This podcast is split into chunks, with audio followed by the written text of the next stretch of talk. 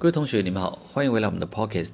在上一段录音当中，我们谈到了 mRNA 的加工处理。那么在接下来的内容当中呢，我们要谈到蛋白质转移作用的一些详细机制。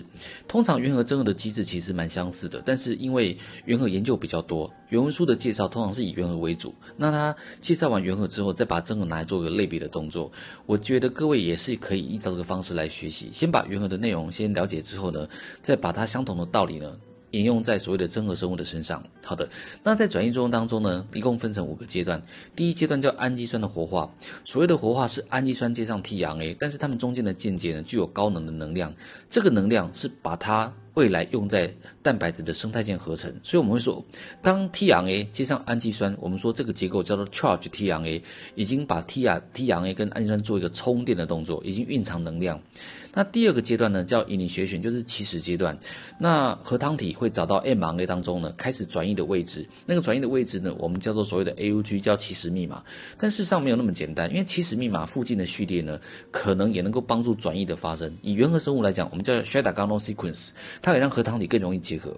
以真核生物来讲，它叫所谓的 Kozak sequence，它可以让核糖体更容易扫描到 AUG 的讯号。所以乙醚血选还是有些细节存在。好，第三阶段我们叫 elongation，elongation 就是蛋白质延长的发生过程。elongation 来讲也是有一些延伸因子来负责帮忙的。好，那第四阶段呢，我们叫 termination，蛋白质找到了，呃，对不起，核糖体找到了终止密码之后呢，这个终止密码会有适当的释放因子，我们叫 release factor，去认出所谓的终止讯号，然后呢，能够帮助蛋白质能够释放，帮助 tRNA 释放，帮助核糖体能够拆开，然后让核糖体呢可以进行下一个转转移作用的发生等等。那第五阶段就比较麻烦，因为第五阶段只是蛋白质做完之后呢，它必须发生折叠、修饰等等。通常在真核生物会比较多，因为我们都知道真核生物才有所谓的膜状包器，才有复杂的蛋白质的这个所谓的呃，我们说转移后的修饰作用。所以通常第五阶段的内容主要会谈到真核的部分，原核反而比较少谈到。好，那以上这五个阶段呢，我们就从细节来做一个讨论。首先呢，我们先谈所谓的第一阶段，叫氨基酸活化。氨基酸活化的最重要的角色呢，就是我们谈到的 amino acid tRNA synthetase。我们说这个酵素叫做 ARS。ARS 呢，它跟氨基酸的数目一样，都是二十种。为什么？因为 ARS 是专属于每种氨基酸，每种 ARS 都为某一种氨基酸专属的服务。那这种 ARS 基本上来讲，它的酵素催化过程当中呢，通常可以展现一种所谓的校正的功能。通常，但不代表每一种 ARS 呢，它会把氨基酸先结合 ATP。活化之后呢，变成氨基酸 AMP 的结构。这个时候如果有做错，它会把它水解掉。我们说它会校正，然后接着呢，把 tRNA 放进来。放到氨基酸的结构当中，让 tRNA 氨基酸正式的产生所谓的键结。这个时候如果又有做错，它一样在水解掉。所以我们会说，这个酵素基本上讲，又有非常高的效率来进行氨基酸跟 tRNA 的确认，确保它们所结合的情况是正确的。所以我们会说，在细胞当中的呃细胞质当中的氨基酸跟 tRNA，它们正确的结合，我们必须感谢感感谢 as 的功能以及它的贡献。那各位要特别留意一件事，因为。A S 的催化过程当中会花蛮多时间，我们说它的效率其实是比较慢的，所以呢，基本上来讲的话，在转移作用当中呢，它的氨基酸总是结合 tRNA，也就是说，在细胞质当中的 tRNA 它都是带着氨基酸的，所以我们常讲说，呃，tRNA 在细胞中存在的形式 always charged，总是充好电的，只要细胞能量足够，那么它就会被 A S 催化，把氨基酸接上 tRNA。那另外的重点是，ARS 来讲的话，它需要 ATP 作为能量，把氨基酸结合 T R A。但是这 ATP 的消耗呢，是一口气放出两个高能磷酸键，所以它的反应会是 ATP 变成了 AMP 加上 PPI，相当于两个高能磷酸键的能量。好的，以上所讲是氨基酸活化中的部分。另外要补充一点就是。ARS 在演化过程当中很自然的分成两个类型，我们叫 Class One、Class Two。它们两者哈过程中稍微不一样，但是最后都是把氨基酸的酸根哈氨基酸的酸根接上 t r n 的三 prime OH。各位务必记得这个结的位置，造就了我们说 t r n 的活化氨基酸的活化作用当呃氨基酸的活化作用，然后 t r n 的充电完成。好的，再来的呃转移作用当中的这个呃。第二第二阶段呢，我们叫 initiation。initiation 来讲的话，我们先以原核做介绍。原核生物呢，它会有三个非常重要的一个起始因子，我们叫 initiation factor 一二三。这三个来讲的话，它都有各自的功能。它的功能呢，你可以参考课本当中的第一百二十五页的表格。通常呢，IF one 跟 IF 三呢，它可以呢帮助分子能够正确的结合，或者防止分子太早结合。举例来说，IF one 呢，它可以避免那些不正确的 tRNA 结合到 A 赛去，也就是说，一开始转移的呃发生的情况来讲，还不要其他的 t r a 结合，所以 IF one 会结合到 A 赛去挡住其他的 t r a，然后 IF 三呢会接上所谓的三十 S 的核糖体，防止五十 S 太早结合。那这个详细的细节我就不再碎念了，你可以参考课本的第一百二十五页。我说这一页表格非常重要，有三颗星，因为原核真核都在这页当中。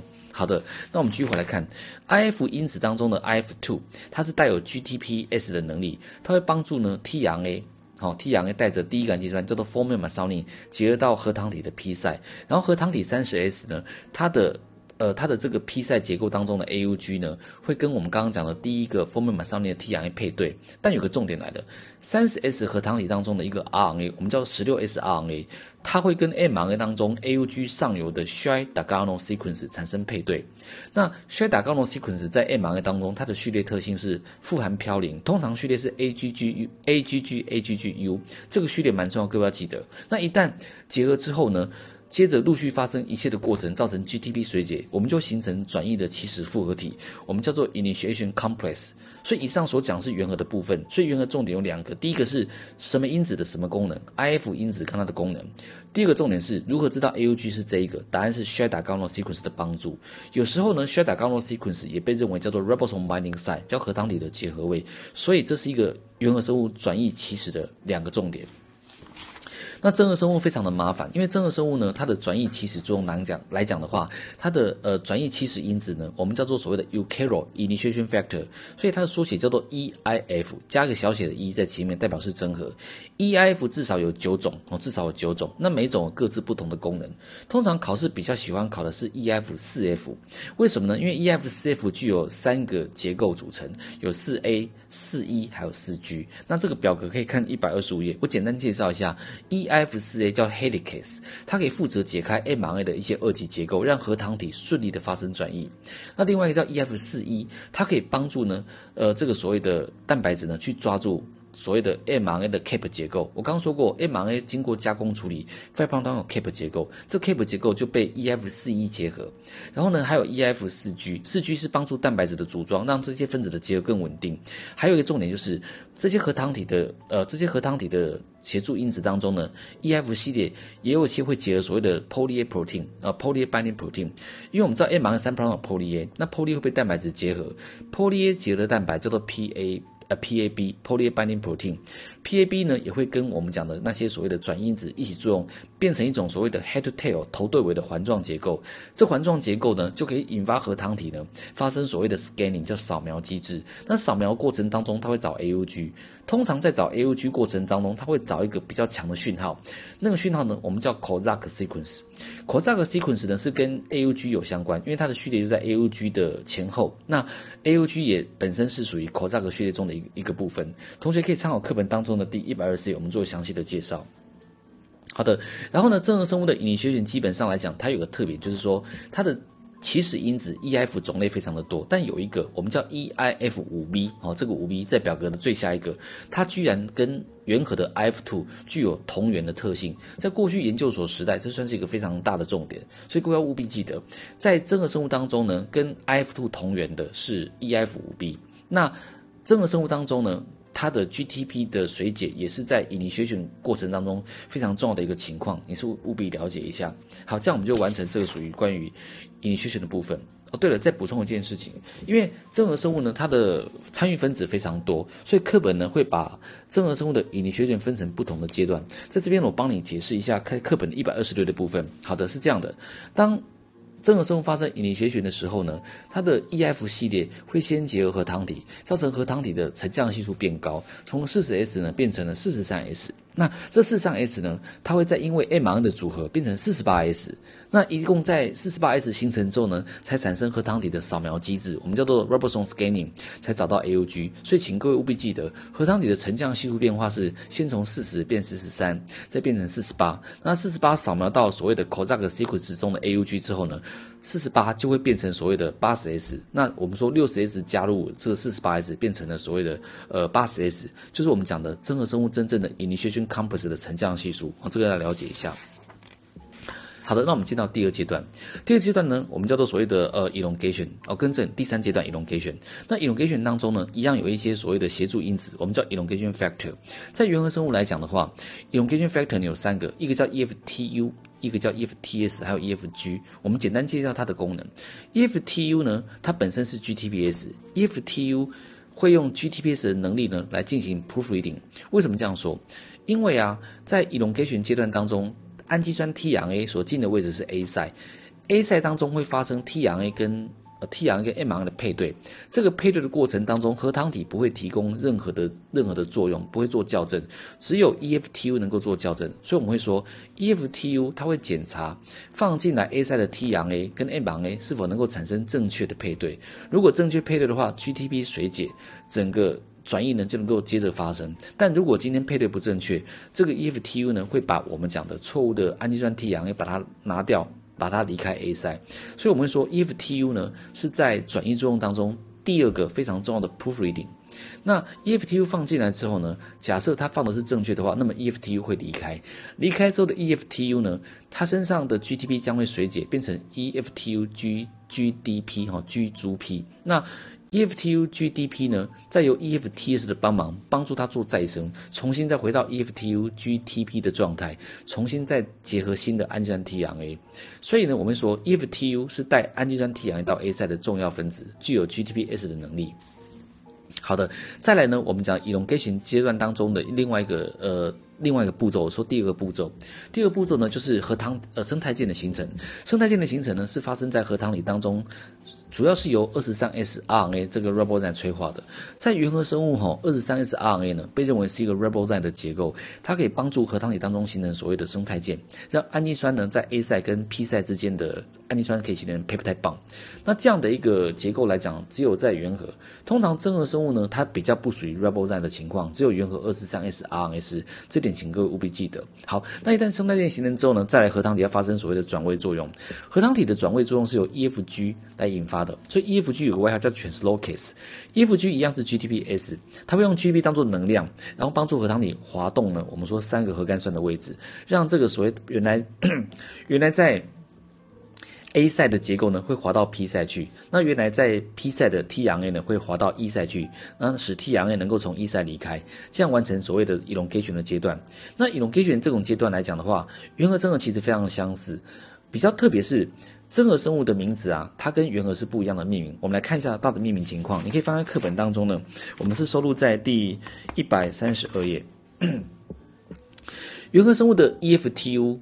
它相当于真核生物的 EEF one alpha，然后呢，原核生物的 EFTS 相当于真核生物的 EEF1 贝塔伽马，然后呢，原核生物的 EFG 相当于真核生物的 EEF two，所以这个比对方式呢，我们就可以清楚的知道，真核的机制跟原核其实是相似的，只是蛋白质名称不同。同学可以做一个表格的比较。我们上课也整理完毕，然后所以同学请你要记得。好，进到了第呃下一个阶段，我们说的。第四个阶段叫做终止阶段，终止阶段其实它内容也不会太复杂，是这样的，因为当我们的终止密码出现在 A 赛的时候，因为终止密码原则上是比较没有 tRNA 去辨认。有一些特殊 tRNA，我们先不谈。但是正常情况，当终止密码一旦出现在核糖体 A 赛的时候，这时候辨认的蛋白质呢，我们叫 release factor，叫做 RF，叫做所谓的释放因子。释放因子基本上来讲的话，在原核真核都有。原核生物的释放因子呢有三个，叫 F one、F two、F 三。那 F one 跟 two 呢的功能呢，主要是辨认我们讲的遗传密码。那认到遗传密码之后呢，这个所谓的释放因子呢，它会帮助我们蛋白质释放、t r n 释放、核糖体解开，那都是 F 来进行的。那 F one 来讲，以原核生物 F one，它认的密码呢是认 UAA 跟 UAG。RF2 呢是认 UAA 跟 UGA，他们认的密码不太一样，但是 UAA 是共通被辨认的密码，所以就有课本特别谈到，他说 UAA 是最有效率的终止密码，这点请各位务必记得，因为释放因子呢这两个都能够认出它。好的，那释放因子呢，除了我们刚刚讲 RF1 跟 RF2 之外，还有另外一种释放因子呢，我们叫 RF3。但 RF3 呢是属于另一类的释放因子，释放因子先详细的分类分成两类，我们叫 Class One 跟 Class Two。第二类的释放因子呢，它主要的功能并不是认遗传密码，而是主要提供一些协助。因为释放因子的 F one、F two 呢，它有些时候呢可能遇到一些结构上的障碍，无法有效的完成释放的动作。这时候我们所谓的 Class two 叫 F 三，它会扮演 GTPs 的角色，运用能量、运用结构上的变化，帮助 F one、F two 的功能。所以我们可以这样说，释放因子分两类，第一类呢是属于辨认密码哦，基础功能；那第二类呢是属于协助性质的。那第二类，第二类的呢具有 GTPS，第一类的没有哦，所以请你把这个表格的能够看一下。我们课本上之前有谈到，那真核生物基本上呢也有这两类，真核生物的第一类的释放因子呢，我们叫 ERF1。它的功能就是我们刚刚讲的辨认终止密码，但是呢，ERF1 呢，它能够辨认三种终止密码，UAA、UAG 跟 UGA，它都能够辨认，也帮助我们生态的释放、，T 氧的释放、核糖体的解开。那我们也说了，它也有第二类的，第二类的释放因子呢叫 ERF3 哦，不是 EF2，是 ERF3。ERF3 呢，它能够具有 GTPs 的能力，帮助 ERF1 来执行整个释放的功能。所以呢。基本上来讲，终止期最大的重点就在于说，需要这个所谓的呃释放因子来协助它。但是各位要想一件事哈，是这样的，我们在讲转移过程当中啊，这个蛋白质形成蛋白质呃当中的氨基酸彼此间形成生态链，到底要花多少能量？这是一个重要的考点。事实上来讲，我们会说呢。氨基酸形成生态键大概要花四个 ATP，这四个 ATP 怎么来的呢？就是我们刚刚讲的这个所谓的 AARS，它花两个高能磷酸键。那再来就是我们谈到 EFTU，哦，它会耗一个 GTP，一个高能磷酸键。还有再就是 EFG，核糖体滑动又耗一个 GTP，一个高能磷酸键。所以总共四个高能磷酸键用在一个生态键的形成非常重要，四个 ATP，哦，大约四个 ATP。好的，那以上。讲完这个部分之后呢，我们就把转译作用大概做一个完整的介绍。这里面呢，我们再帮各位补充几个名词。首先，一个名词呢，我们叫做 polyribosome，也叫做 polysome。它的观念很简单，它的意思就是说，一条 mRNA 上面具有多个核糖体，同时发生转译作用，我们叫做所谓的 polysome 或者 polyribosome。然后呢，这个 polysome polyribosome 来讲的话，又会因为 mRNA 的结构不一样，会有大小的差异。一般来讲，因为原核它是属于 poly cystronic mRNA 的，所以原核生物的 polysome 通常会大一点点，因为它的 mRNA 整条结构当中会有一些不同的基因正在发生转移，所以通常来讲会大一些。好的，那再来这个部分呢，接下来讲到是关于转移中当中的一些所谓的抑制剂。那抑制剂来讲的话，有几个特别要。帮你做一个介绍的，那呃，通常在转移作用当中的抑制剂，我们说这些抗生素呢，有几个考点。通常来讲的话，我建议各位参考表格的一百三十九页。像第一个叫 tetracycline，tetracycline 呢是抑制原核生物，哦，抑制原核生物，还有往下算的第呃。第五个哦，第五个我们叫做所谓的 Pyrromycin，Pyrromycin 是考试的大热门哦。它基本上来讲，因为它研究最清楚。Pyrromycin 有个外号叫做 chain terminator，呃 chain terminator。因为 Pyrromycin 的结构呢，会使呢我们合成的蛋白质转移到 Pyrromycin 的结构身上，使得蛋白质整个从核糖体释放掉，造成转译呢，我们说提前终止。所以 Pyrromycin 非常的重要。好，再往下找的话呢，你可以看到呢，倒数第三个我们叫做所谓的 Ricin 或者是 Afaxacin，这种呢是来自一些所谓的豆科植物。那它也是具有蛮强的毒性，针对这个所谓的原核、真核都可能造成一些影响。好，还有倒数第二个，我们叫做所谓的呃 d i f f e r e n t toxin，叫做白喉毒素。d i f f e r e n t toxin 白喉毒素呢，在高一有考过，基本上呢，它会使得呢我们的呃真核生物的 EF2 哦 EF2 发生所谓的 ATP ribosylation，使它失去功能。这点算是非常重要的考点哦，同学要注意一下。那最后一个呃。最后一个转译的转译的抑制药物呢，我们叫做 cyclophosphamide，它一样只是抑制真核生物，那它呢会干扰这个所谓的 peptidotransferase 的活性，让所谓的生态移转呢无法形成，无法形成生态键。详细的内容各位可以参考表格的一百三十九页。那我刚刚讲重点来讲，都是针对比较重要的部分，我课堂上可能谈的比较细腻一些。不管如何，课堂上所整理的表格啊，画的型号，我请你务必要看熟。好，那这样大概就完成我们的一个转移作用的详细情况。然后呢，当然在讲义当中还有一些蛋白质转移后修饰，因为我们之前在前面的章节已经讲过蛋白质的呃一些折叠啦，一些呃切割作用啦，甚至一些所谓特殊的修饰基啊，或者是糖基化作用、磷酸化作用等等，所以我们这边就不再多谈了哈。所以我们就完成我们转移的部分。